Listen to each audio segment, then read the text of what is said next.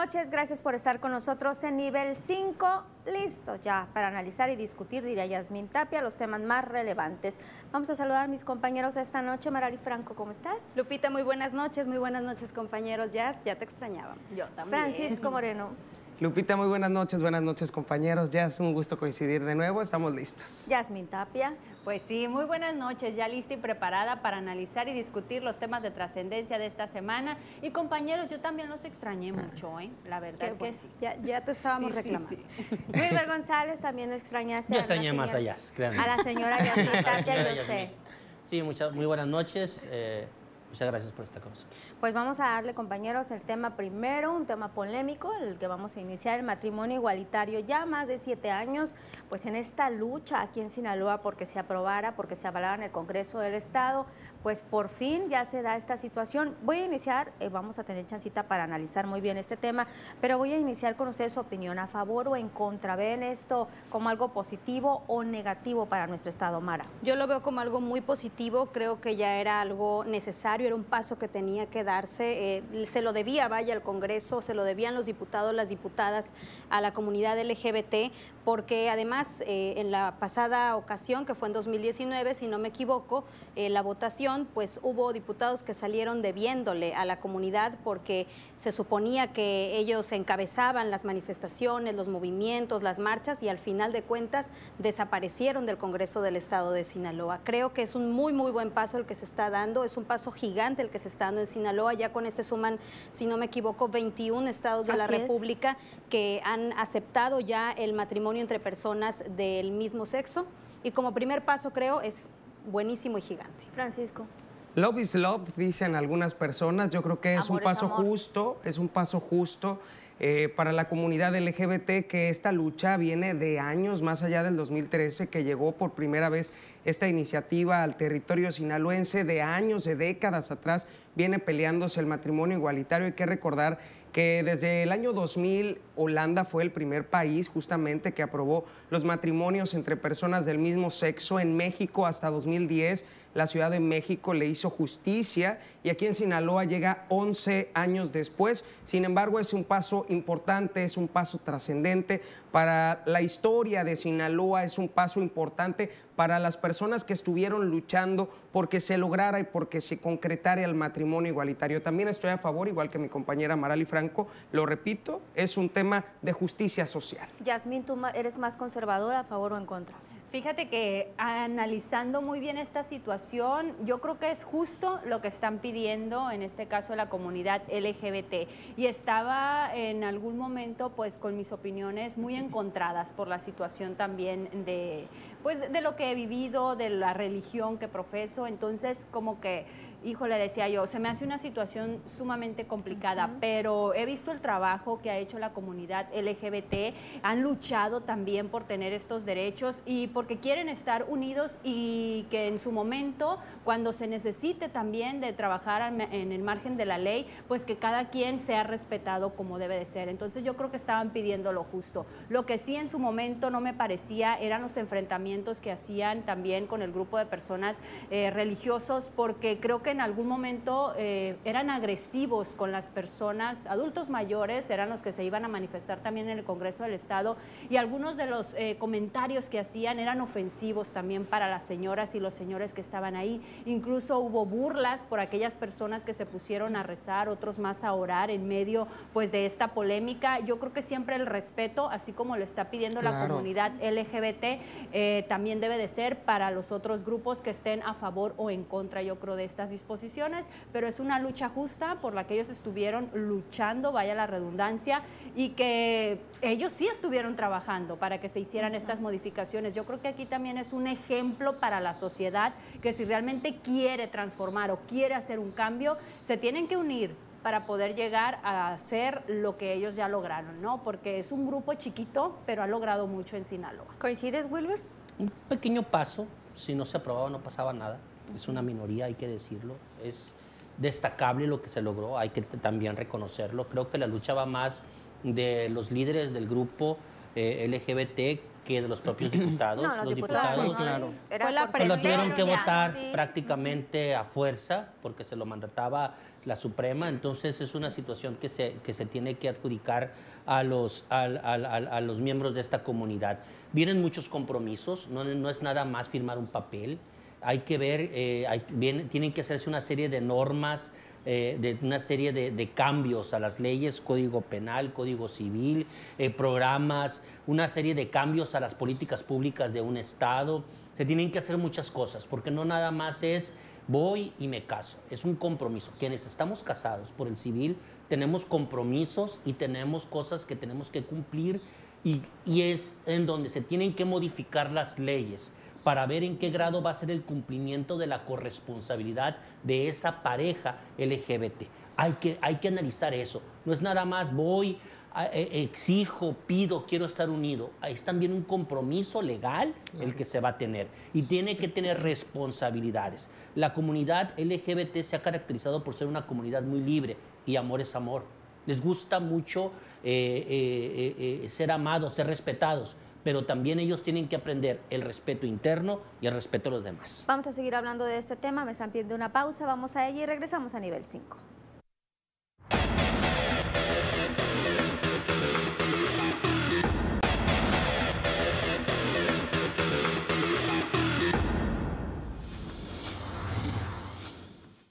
Ya regresamos a nivel 5 y seguimos hablando entre comerciales de este tema, el matrimonio igualitario que se pone, bueno, yo siempre lo he dicho, pues hay que respetar cada opinión, todas son muy válidas. Sinaloa está preparado con lo que dice Wilber, con lo que dicen ustedes, está preparado o estaba preparado para este cambio y ahora también se va a tomar en cuenta o se debe tomar mucho en cuenta el tema de la inclusión desde los pequeñitos, ir hablándoles, cómo se les va a decir. Retomo el tema y lo veo así. Eh, Sinaloa no es Holanda, ni Inglaterra.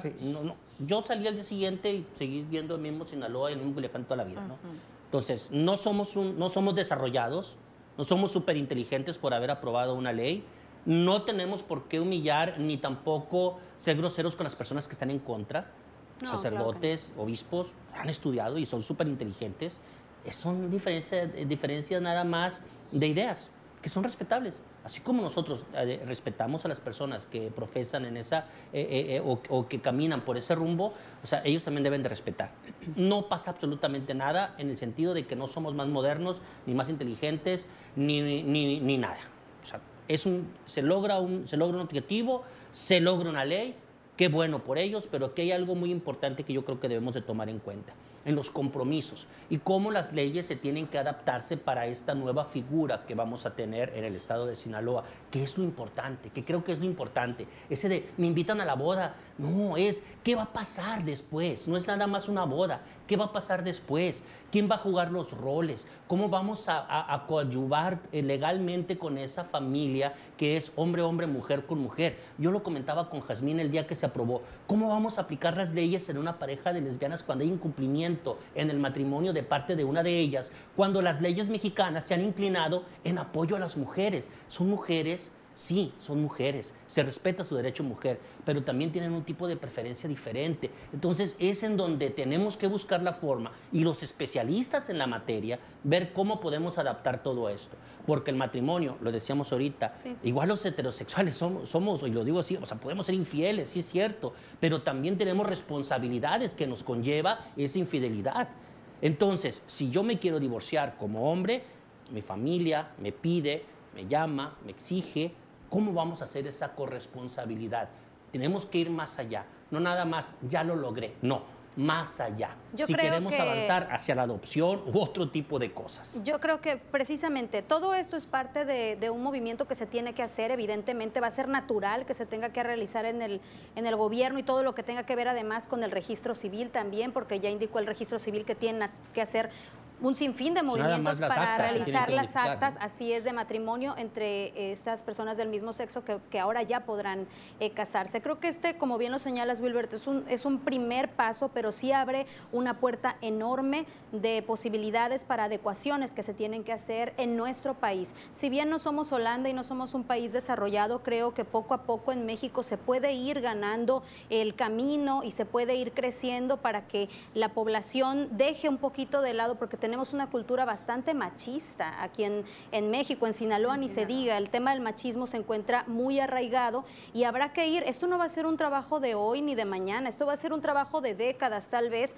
el generar eh, e inculcar esta conciencia en las nuevas generaciones de que un matrimonio entre personas del mismo sexo tiene las responsabilidades de cualquier otro matrimonio, claro está, adaptándose a la realidad de esa familia como en cualquier otra familia, ¿no? Y nivel socioeconómico. Pero sí es importante que a las nuevas generaciones se les inculque precisamente el respeto, no la tolerancia, el respeto hacia los demás sean homosexuales, sean bisexuales, sean heterosexuales, sean católicos, sean judíos, cualquiera que sea, el, ideal sería que todos respetemos religiones y respetemos preferencias. Sin embargo, vemos que nuestra sociedad está distinta. Sí, respondiendo a tu pregunta, decir que la sociedad está lista para eh, los matrimonios igualitarios, pues no, no lo está, tampoco, como tampoco lo estuvo Holanda, como tampoco lo estuvieron en la Ciudad de México cuando recientemente se aprobó los matrimonios entre personas del mismo sexo. Sin embargo, es parte del proceso que conlleva a. Ahorita lo decía Marali, lo decía Wilbert, es parte de las adecuaciones legales que se tienen que llevar a cabo para poder lograr que realmente el matrimonio igualitario sea recibido en la sociedad como ya se recibe en otros países más desarrollados. A mí me parece un paso importante. ¿Por qué? Porque Sinaloa está sumándose a la vanguardia legislativa de otros países. Es a los, es a los justamente a los destinos que tenemos que llevar, que tenemos que llegar como Estado, y no y más allá de la demanda social y más allá de la lucha, sino porque tenemos que adaptarnos a las nuevas, a las nuevas tendencias a nivel global. La sociedad tenemos que adaptarnos a lo, novedoso para poder seguir creciendo en los diferentes rubros. Es, que eso y esto que no me cuadra, la tendencia. No, no creo que deba de ser una tendencia, yo creo que debe de ser una acción de reconocimiento, no una tendencia no una moda. Debe de ser un reconocimiento al derecho de las personas. Yo creo que no es un tema de moda. Yo creo que como, ha como han ido pasando los años, yo creo que la comunidad ha ido alzando un poco más la voz y por ello cada vez son más visibles. Pero no creo que sea tanto un tema de moda. Simplemente hoy por hoy, legislaturas como la que tenemos hoy en el Congreso del Estado le quisieron entrar al tema. Es cierto es un tema que se aprobó por mandato judicial, pero hay que decirlo, en el, en el estado de Sinaloa, el Congreso, a pesar de que la primera iniciativa se presentó en 2013, la iniciativa no subió al Pleno, no. no. se discutió. Fue la primera vez en la historia de Sinaloa que una legislatura subió el dictamen al Pleno y se debatió. Es cierto, la primera vez que tuvieron la oportunidad de aprobarla, la rechazaron la rechazaron. Y en esta ocasión, aunque fue por mandato judicial, el tema estuvo en la palestra, se discutió y eso se reconoce. Y yo creo que aquí el reconocimiento se lo llevan simplemente el presidente del Comité de la Diversidad eh, Sexual, Tiago Ventura, porque han estado trabajando todos ellos, en un conjunto de de jóvenes que han estado trabajando para entender y saber qué es lo que viene después de la aprobación entre los matrimonios de personas del mismo sexo, porque ellos ya se están preparando ahora para llevar a cabo el proceso educativo. Eh, ya señalaban pues que tendrán a la legisladora Almendra Negrete que los va a estar apoyando también en este tema. Ellos han estado actualizándose, se han estado capacitando y yo creo que este logro no se debe a los legisladores. Eso, eso yo siento que no se debe a los legisladores se debe a la gente de la comunidad, a la gente que ha estado trabajando, que se estuvo quizás desvelando para entender cómo manejar este tema tan delicado para nuestro Estado. Y lo que viene, pues es el trabajo para los servidores públicos que yo creo que todavía no logran entender muy bien cómo van a estar trabajando. Pues que es muy prematuro. sí, y que van a ser ellos mismos los que les den eh, esta orientación de cómo van a poder implementar esta, estas nuevas adecuaciones al Código Familiar de Sinaloa. Tengo un dato, dice, el Comité de la Diversidad de Sinaloa llevaba siete años, tres legislaturas, cuatro amparo y siete iniciativas en este tema. Sí, se fueron modificando las iniciativas hasta que en 2019 por fin se logró que se discutiera, no se aprobó y fue, creo, devastador ¿eh? para el Comité de la, de la Diversidad. Incluso estuvieron muy dispersos después de que esto sucedió y regresaron ya eh, meses más tarde con esta nueva propuesta y hoy afortunadamente pues ya se discute en el Congreso del Estado de Sinaloa. Digo que afortunadamente porque fueron tantas las manifestaciones, fueron tantas las eh, las voces que hablaron acerca de esto, que era necesario que se tratara. Oye, ya si tú que le diste seguimiento a algunos diputados que dijeron yo mejor me voy. es a lo que iba, ajá, es a lo que iba, porque pues prácticamente Marali ni hubo discusión. La discusión fue cuando la subieron por primera vez al Pleno, que ahí sí hubo un encontronazo entre las diferentes fracciones parlamentarias, pero en esta ocasión los del Todos los que subieron a dijeron, ¿saben qué? Todos los que tomaron la tribuna. Todos pausa? es que es un tema muy, muy extenso, me están pidiendo un corte, vamos a ir a él y regresamos a nivel 5.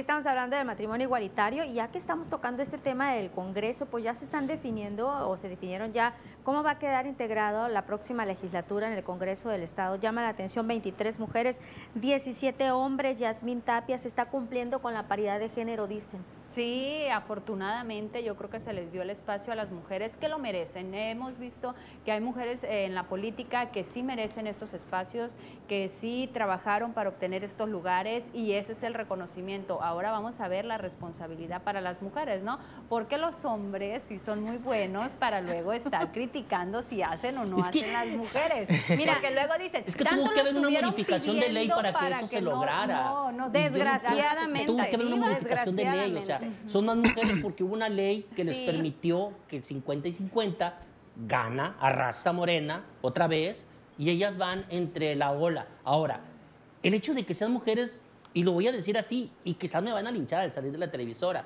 no garantiza, no garantiza que el trabajo no garantiza. sea eficiente. ¿Por qué no lo garantiza? Yo coincido Porque son de mayoría morenista y mayoría pacista que van a obedecer los intereses del próximo gobernador del estado de Sinaloa, que es de extracción morenista. No creo que vayan por los intereses de las mujeres. Van a ir por los intereses de su partido, que es al que le deben la candidatura. Tienes toda la razón, Wilbert, pero hay un gran pero aquí por primera vez se da la oportunidad de que al menos se dé la participación de ese número tan grande de mujeres. Qué lástima que se tenga que hacer por ley. Qué lástima que se tenga que hacer por ley, qué lástima que como sociedad no le estemos cumpliendo a sectores como el de las mujeres, porque de verdad que todos los días vemos que las mujeres son pisoteadas, son violentadas, son asesinadas, y el no dar un espacio siquiera en un lugar eh, como el Congreso del Estado de Sinaloa, pues creo que además eso te deja un sabor muy amargo de boca. Ahora, el que quieran que haya un, o se piense que va a haber un cambio radical en el Congreso del Estado de Sinaloa, porque va a ser compuesto en su mayoría por mujeres, de verdad es lo que nos quieren vender, ¿eh, Marali? es lo que nos quieren vender, ¿eh? Pero no creo que suceda Eso es lo que lo quieren No, de verdad no lo creo. Lo triste aquí también es que las mujeres van a estar expensas de los hombres de los hombres de su partido, de los hombres que tengan un cargo de primer nivel. Eso es lo que yo veo en mi análisis, que van a estar quizás esperando a que les den una orden para poder legislar, que hay mujeres que tienen el criterio, que tienen la inteligencia para poder legislar, pero lamentablemente aquí en Sinaloa todavía las mujeres y los puestos tan importantes que tenemos siguen siendo manipulados por los hombres, con una cara de mujer, pero, pero, pero ha sucedido. La, presidenta de la Junta de Coordinación Política, Graciela Domínguez Daba, pertenecía a un grupo político que tomaba las decisiones. Este grupo político en su mayoría era liderado por hombres y las decisiones venían, eran de tomadas de, de manera conjunta, ordenadas hacia la, hacia la presidencia por un hombre. Entonces, es, a donde vamos. Es, es padre, es, es, es genial. Es diferente. es, diferente. Vamos a ver. Pero mm, centrémonos en, y que no nos vendan la idea de que porque es un eh, congreso eh, compuesto principalmente por mujeres, va a ser la octava maravilla va a ser lo mismo, quizás con un poquito más de sensibilidad en algunos temas, sí, es cierto, pero al final de cuentas a obedecer. conforme, conforme han ido pasando la legislatura, se han ido incrementando la representación de las mujeres. Y hay que recordarlo, las dos, en las dos últimas legislaturas, contando la presente y la anterior, la presidenta de la Junta de Coordinación Política era mujer.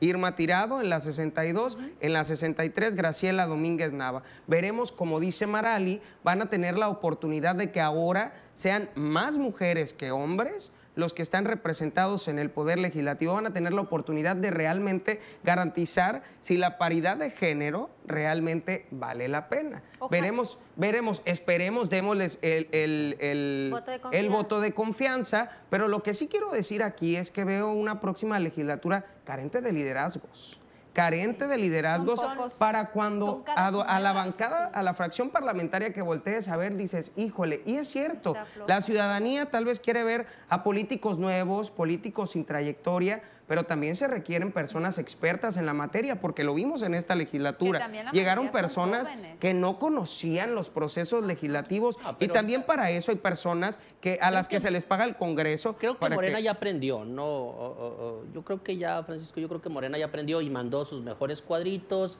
en materia de legislación. ¿no? Yo creo, yo veo un Feliciano sí, Castro sí, sí, pero son contados, cuando tenemos mayoría, cuando tenemos mayoría de mujeres. Yo veo Feliciano Castro la Jucosa. Sí, yo también, yo Yo también, sin duda. Y su nombre. Sí, sí, sí. Sí, sí, pues esto no te garantiza absolutamente nada. Es, es, lo, que yo te, lo que yo les comento. Eso no te garantiza absolutamente nada. Ojalá, y así como están diciendo que hay es un congreso de, de más mujeres que hombres, ojalá y, y desde el partido, desde sus ideas y desde el propio gobierno del estado de Sinaloa salgan buenas propuestas que realmente nutran esta presencia de mujeres en el Congreso del estado de Sinaloa. Sabemos que en el Congreso todo es político, todo es político porque precisamente eso se hace en el Congreso del estado de Sinaloa, pero sí se pueden hacer cambios si se tiene la intención. No es solamente tener a las mujeres sentadas en esas curules, sino también trabajar, al respecto. Yo ojalá así sea. ¿eh? la verdad yo, yo sí quiero, ¿no? Yo sí quiero que eso ocurra por el bien de las mujeres y por el bien de, de, probar una ley, ¿no? Una ley, porque de, de tajo la ley nos dice, los partidos deben de llevar 50% hombres, 50% mujeres. Entonces nos vamos a convencer realmente de que tenemos que ir más allá de una ley que nos obligue a ir 50-50. Tenemos que armar cuadros que verdaderamente empoderen a la mujer y que la mujer encabece en las fórmulas, no porque lo obliga la ley, sino porque es un buen candidato, una buena candidata, mejor dicho, y porque puede con el puesto. Eso es lo que realmente se pide por parte de la ciudadana. Y que sea una legislatura productiva, que no sea opaca, porque cuántas eh, veces se tienen diputados que ni siquiera conoces, que ya sabes quiénes son los que van a, la, en tribuna, tribuna, y otros que dices, uy, ¿Cuándo fue diputado? ¿Qué les pasó de no? Ah, pero qué bonito ganan nuestros diputados locales. Ganan muy, muy bien. Ojalá y se pongan a trabajar, sí, cómo no. Tatia, te veo así como muy pensativa. Es que fíjate que es un tema de mucho análisis de la llegada de las mujeres, porque la mayoría son jóvenes, también son jóvenes y van, pues podría decirlo, iniciando en el mundo de la política y probablemente se puedan hasta tropezar como en su momento lo hizo Morena de la actual legislatura al iniciar, que no sabían muy bien el manejo de lo que era el Congreso del Estado, ya con los cuadros también que tienen experiencia y que ganaron la reelección, posiblemente puedan hacer un grupo muy fuerte también dentro del Congreso porque ya vienen encaminados y ya cuando tú ya vienes encaminado ya puedes dar tu experiencia a la juventud que va a estar en el Congreso del Estado. Entonces tienen un reto también muy fuerte las mujeres pues para no salir... Eh, bajas en las expectativas que se tiene o las que han dado en estos momentos a presumir. Y el trabajo que tienen que realizar sí tiene que dejar a la próxima legislatura en alto y que dé resultados no solamente para ellas en lo personal, sino resultados para el estado de Sinaloa, que sí se vea que realmente la llegada de mujeres hizo el cambio y que sí transformó Sinaloa como lo han estado manejando en su eslogan el grupo parlamentario de Morena. Pues y además tienen asesores que pueden pagar, que tienen el presupuesto para les Pagan muy bien. Les pagan bastante bien también. El problema es que luego meten al compadre, al vecino y al amigo y cómo les van a asesorar si no tienen idea de lo que están haciendo tampoco. Entonces ahí es cuando no funciona. El principal reto que tiene la legislatura, más allá de garantizar que realmente sirve eh, la ley de paridad de género, es que es demostrarle a la población, demostrarle a todos los que y a ellos mismos comprobarse que el poder legislativo no está a despensas de lo que diga el Ejecutivo, que fue lo que han estado criticando siempre los de Morena y hoy que de nueva cuenta van a tener una mayoría, pero que además van a tener la titularidad del Poder Ejecutivo, van a tener, es un momento de poder, de poder demostrar que los diputados no están a lo que diga el gobernador de ese tema vamos a hablar ahorita. Yo no creo, pero... Del gobernador Tampoco electo lo y de creo, las pero te digo... expectativas que se tienen para la próxima administración estatal. Volvemos a nivel 5.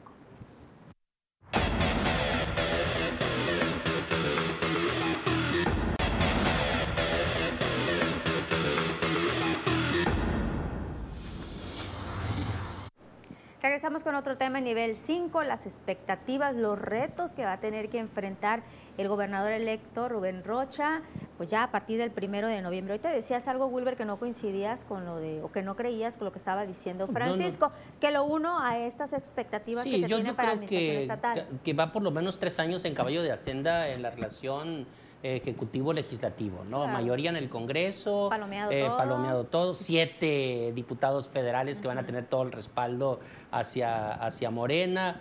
Eh, condiciones de, de, credibilidad porque la elección se volcó, la ciudadanía se volcó a las urnas y se logró una participación ciudadana muy, pero muy importante. Afortunadamente los sucesos violentos no empañaron a, en, ese, en ese grado ¿no? de que la gente no saliera, legitimado llega el profe Rocha, se me hace que llega bien, creo que trae buenas expectativas en torno a lo que pudiera traer y el trabajo legislativo, pues vamos a ver si realmente se convierte en un contrapeso y si la oposición realmente se deja de estar haciendo sus convenios y eh, se pone a hacer realmente oposición.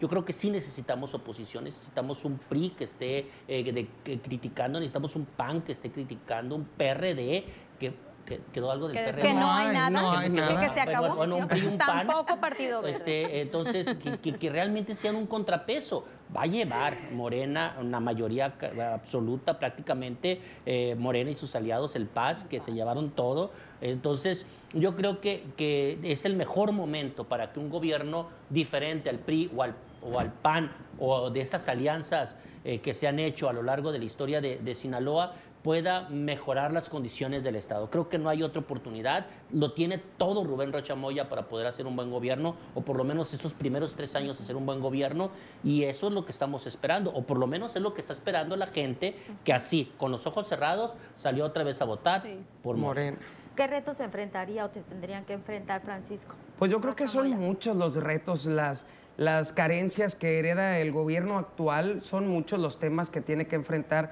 el gobernador electo Rubén Rocha Moya. Tiene muchos compromisos, pero también la expectativa que se, que se dejó ver en las urnas por parte del electorado, pues es muy alta, ¿no? Eh, Rubén Rocha Moya tiene un alto compromiso con la ciudadanía de poder atender desde servicios sociales tan básicos, porque la gente a quien responsabiliza, aunque sabemos que es competencia de los presidentes municipales, es al gobernador. El gobernador va, va a tener que estar pendiente de ese tipo de temas tan chiquitos y que le corresponden a los presidentes de que se resuelvan a la brevedad, porque ellos salieron a votar por Rubén Rochamoya, sin importarles quién era el presidente municipal, el diputado local, todo Morena. Tal y como sucedió en 2018, hoy la ola, el tsunami lo encabezó Rubén Rochamoya. Entonces el compromiso, el nivel de expectativa es muy alto y él tiene que estar a la altura de esa expectativa para poder responder, para poder responderle en los diversos temas: educación, salud, que son que como lo vimos durante la pandemia del COVID-19, no tienen ni pies ni cabeza ni en Sinaloa ni en México. Y Hay que ver de qué manera lo enfrenta Rubén Y es Rochamoya. lo que yo quisiera ver, cómo van a enfrentar esas carencias que vienen arrastrando ya todas las administraciones y que ellos las han criticado mucho. Sí, ellos sí, han sí, hecho sí. esos señalamientos de la carencia en cuanto a los medicamentos, las deficiencias que tiene el eh, gobierno del Estado en, en diversos temas, el tema educativo también, que ahorita deja ¿cómo mucho, el tema de la enfrentar?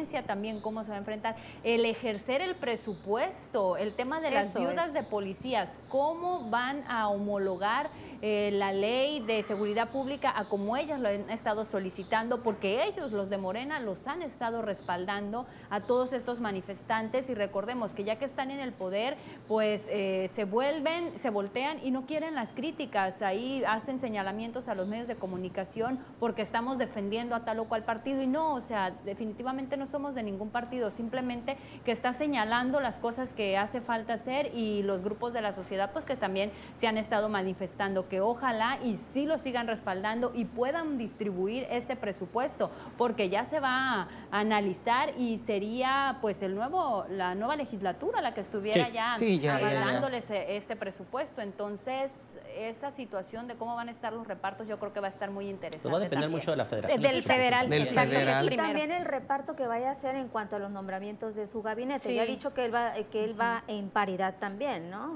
Que él va a tomar muy en cuenta a las mujeres. Sí, habrá que ver. Primero, pues ahorita estamos especulando, ¿no? No sabemos absolutamente nada de, los proyectos que vienen.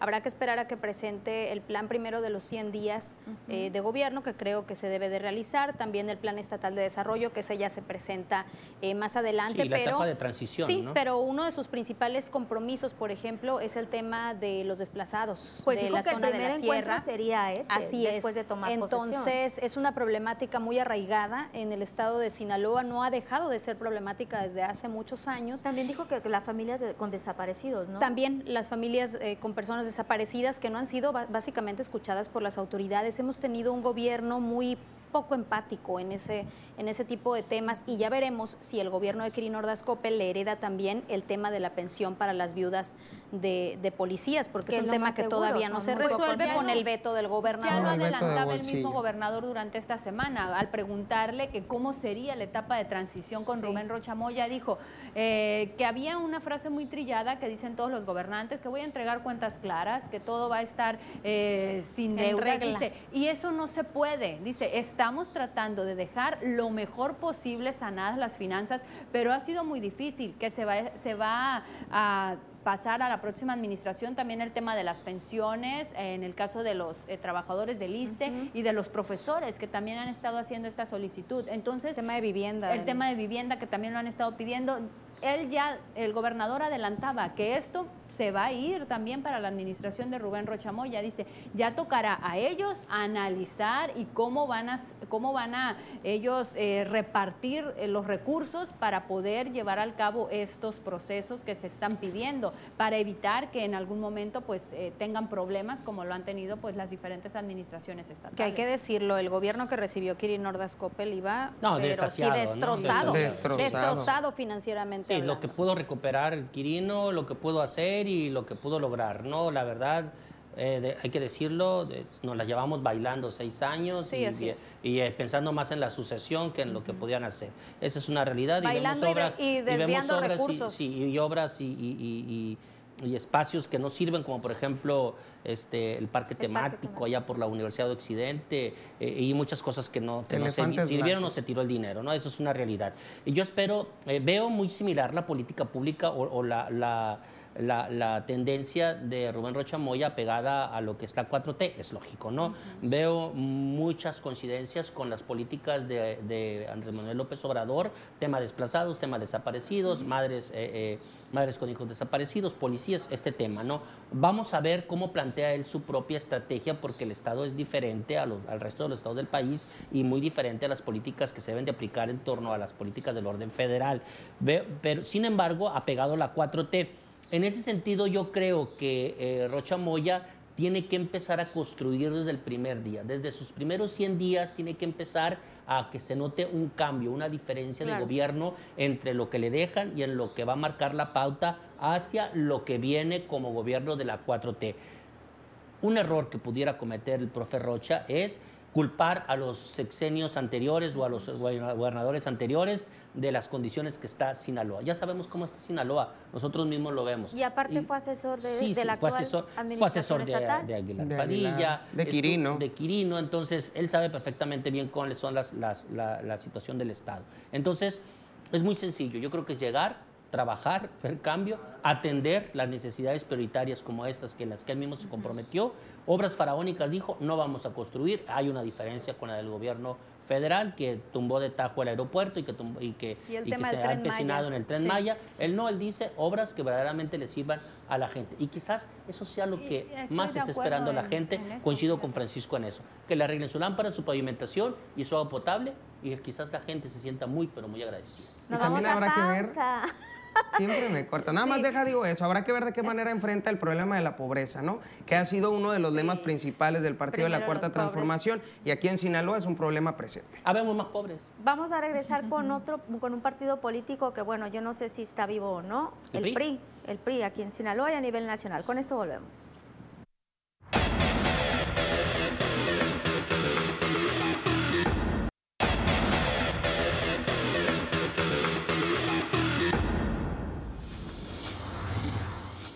Regresamos a nivel 5, vamos a hablar de la situación del PRI. Decía Yasmín Tapia, si mal no recuerdo, la semana pasada, ¿no? Ya es que tenían que cambiar de color, de gente, de dirigencia, de etc, etc, etc. Volvieran a hacer no tipografía. Nada más sí, de nombre yo creo, Ya el Tapia. PRI yo creo que ya no va a existir. Es que el, el PRI está muy ligado con la corrupción y Andrés Manuel López Obrador se ha encargado mucho Lo ha hecho muy de, bien, de decir la corrupción. Y sí, Pero, tiene pues, es razón, que es ¿no? cierto, ¿no? Es totalmente razón. cierto, pero sí ha Pero funcionado le el ha discurso. funcionado Sí. mucho. Sí ha funcionado. Como Ahí sí luego dice un con el dicho, ¿no? Tanto Sí, que sí, te sí, lo repiten y, y te lo crees. Claro. Entonces yo creo que de si ya lo sabíamos, ya lo intuíamos, entonces como que te, te lo repites y dices tú, no, pues sí, sí, sí han robado mucho. Entonces yo creo que sí tiene que, que cambiar, tiene que rejuvenecer y tiene que, no sé, hacer diferentes estrategias para que la gente vuelva a creer en ellos. A unos pues se han cambiado de partidos y ya creen en ellos, entonces posiblemente sea la solución. Desaparece el PRI, nos vamos a otros partidos y probablemente voten por Lo ellos. dices por Gerardo Vargas. Por varios. Por muchos, por muchos. varios Por que han muchos. También que se han ido al PRI y van a regresar, vas a ver, Mara, ¿era necesario que eh, Jesús Valdés renunciara? Creo que sí, era necesario, ya estaba muy desgastado eh, como presidente y pues los resultados no le ayudaron nada. Te voy a ceder la palabra ahorita, No Wilber, te que riendo. Wilber. termina Habla, tu Mara, idea. habla. Hay que ser serios. Termina tu idea, Mara. No, la verdad que creo que sí era, era necesario. Era necesario porque ya era una figura muy desgastada la que, la que había dejado, ¿no? Eh, eh, Jesús Valdés a su paso por el, por el PRI. Creo que pues fue una buena decisión el que se separara. Ahora la pregunta es, ¿se va a ir a otro partido? Como dice Jazmín Capaz de que Tapia, va a ¿o estar qué? en Morena ¿Qué es lo que va a pasar? Y creo que el declive del PRI no es de ahorita, viene desde Viene de ya varios sí, sí. procesos electorales eh, hacia atrás y la cuestión es que cada vez que designaban a sus candidatos era uno mismo de fuera viendo cómo el PRI se iba desbaratando. Des- derritiendo. Sí, se iba desbaratando. Este no fue la excepción y fue el acabose y Oye, de es verdad que cada que... proceso electoral llamaban a la unidad y vamos a la unidad y vamos Pues a la a la unidad Y mira que era, que era la base más fuerte, ¿eh? la, la del PRI. La La, estructura priista Sí. era vamos con este y con este vamos y de ahí no los movías. Hoy ya vemos un PRI, pues que no es el PRI de, Yo de que- antes, hay que sí, ¿no? Yo creo que la renuncia de Jesús Valdés estaba anunciada desde el momento en que él no recibió la candidatura al gobierno del Sí. Estado. Jesús Valdés estuvo en campaña, no se le vio con el dinamismo con el que se le conoce, con el que Jesús Valdés anda en campaña. Yo creo que su renuncia, más allá del desgaste político que puede presentar su imagen, yo creo que se debió más a una molestia con quienes tomaron las decisiones en cuanto a la designación de los candidatos la gente de Jesús Valdés no iba ni en una regiduría. No. Y él iba en la posición número 8 a las plurinominales de diputaciones decir, federales. Ni él mismo. No alcanzó nada. Ni él mismo. No alcanzó nada. Entonces, esta renuncia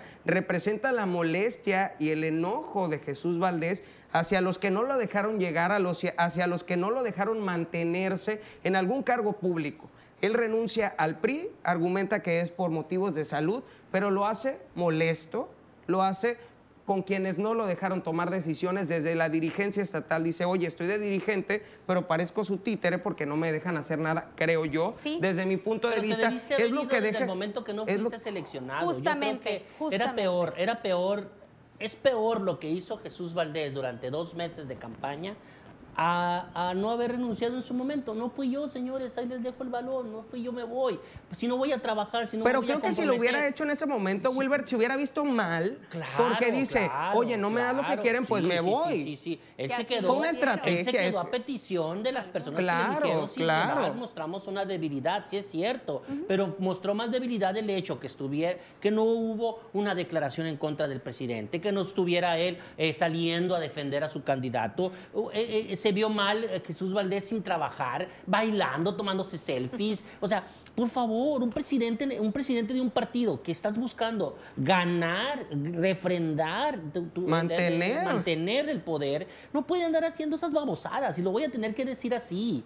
Tiene que fajarse los pantalones, salir a declarar. El mismo día que pasó lo de los supuestos levantones de gente de su partido, manda a una muchachita, a- a su secretaria, a que dé una conferencia de prensa. Por favor, tú tienes que salir, enfrentar, dar la cara. Es tu partido el que te ha dado Sí, lo sí, que sí, tienes. Además, Jesús Valdés, como presidente de partido y como gobernante, le quedó mal a los propios priistas. Ah, quiero que se me pase el tiempo porque en, el tema de ahorita que dices de dirigencia, de en este caso Cintia, que asume la presidencia de, estatal y que ahora prácticamente se lavan las manos y dejan solo a Mario Zamora en el tema de las impugnaciones. pues es que ¿quién se le ocurre impugnar una elección que está tan definida? Fue le, metieron 20, le metieron 20 puntos. Claro, o sea, son más, de, más de, de 20 puntos por arriba de los votos que tuvo Mario Zamora. ¿Quién le metería en la cabeza a Mario Zamora que esto era una buena idea? La impugnación era una buena idea.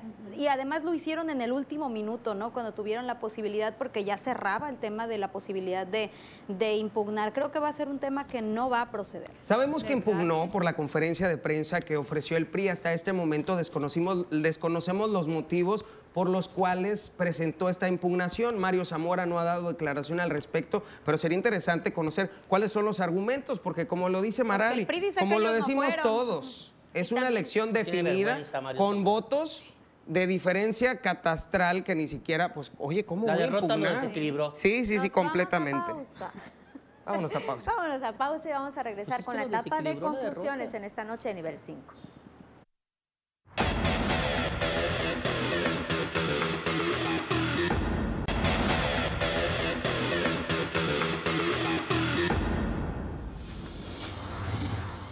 Última parte del programa, conclusiones, Francisco. Yo me voy a quedar con, con las expectativas hacia el gobierno de Rubén Rochamoya. Hay que darle vuelta a la página. El, el proceso electoral ya concluyó prácticamente a pesar de las impugnaciones que se presentaron al respecto. Rubén Rochamoya es el gobernador electo y tiene que cumplirle a la ciudadanía que salió a votar el pasado 6 de junio. Mara pues el Congreso del Estado de Sinaloa tendrá mucho no solamente que demostrar, sino que trabajar para que realmente haya un paso importante, ¿no? Que signifique algo esta llegada de, más mujeres al Congreso del Estado de Sinaloa y el compromiso del gobierno del Estado, que creo también debe de ser muy grande para legislar, pero también aplicar las leyes desde donde les toque. ¿no? Tapia, ¿con qué tema? Pues tema mezclado, yo creo también el Congreso del Estado y Rubén Rocha Moya y que pues Morena se lleva todo, entonces yo creo que van a estar trabajando desde la presidencia de la República, el gobierno, los municipios, que también se llevaron 15 municipios, y los legisladores. Yo creo que es el cambio que estaba esperando la gente de México, la gente de Sinaloa,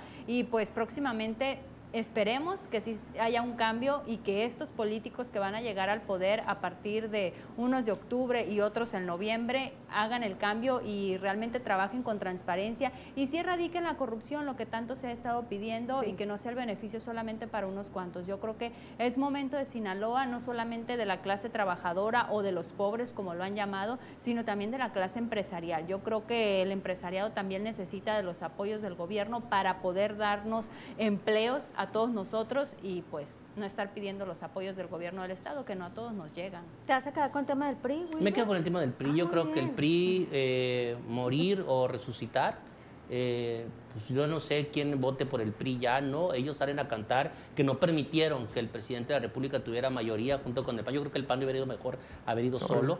Eso que prestó sus colores, ¿no? Y toda su, y toda su estrategia muy bien a nivel federal. A nivel federal al PAN le fue mejor. Y ahorita ya está el pleito con el PRI Sí, lógicamente que el PRI va a buscar aliarse con Morena. Esa es una realidad. Eh, eso va a ocurrir en este país. El sí, sí, sí, sí, eso va a pasar. Ahora sí vivirá el PRI. Entonces, entonces, aquí hay algo que debemos de tomar en cuenta y que se tiene que analizar. El PRI está en decadencia, su gente, sus decisiones, sus candidatos. Y es en donde deben de ellos analizar si dejan las cosas como están o si buscan realmente un, un, reencuentro con la gente. ¿Por qué?